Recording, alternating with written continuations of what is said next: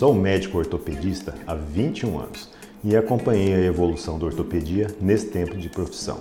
E quando falamos em avanço na medicina, duas técnicas chamam a atenção pela sua eficácia nos procedimentos: a artroscopia e a artroplastia. Apesar dos nomes serem parecidos, as técnicas são diferentes e eu vou te explicar cada uma delas. Quando falamos de quadril e ombro, que é a minha especialidade, a artroscopia é indicada naqueles casos com síndrome do impacto, tanto no ombro no quadril, lesões do labro, tanto no ombro e no quadril, lesões da cartilagem articular, sinovite e até tumores dessas articulações. A artroscopia do quadril é um procedimento minimamente invasivo, que é realizado através de mini incisões que chamamos de portais.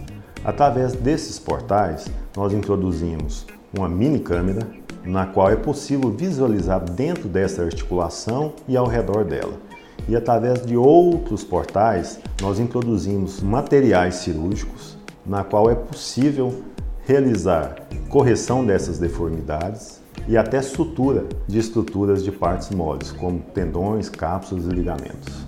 Já a artroplastia é um outro procedimento que é indicado nos casos de artrose grave, quando os pacientes têm dor e limitação importante dos movimentos e em alguns casos de fraturas com danos importantes nessas articulações.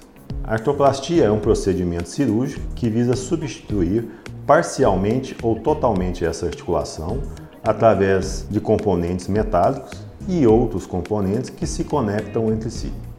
Hoje eu trouxe para você duas possibilidades de técnicas avançadas e modernas na ortopedia.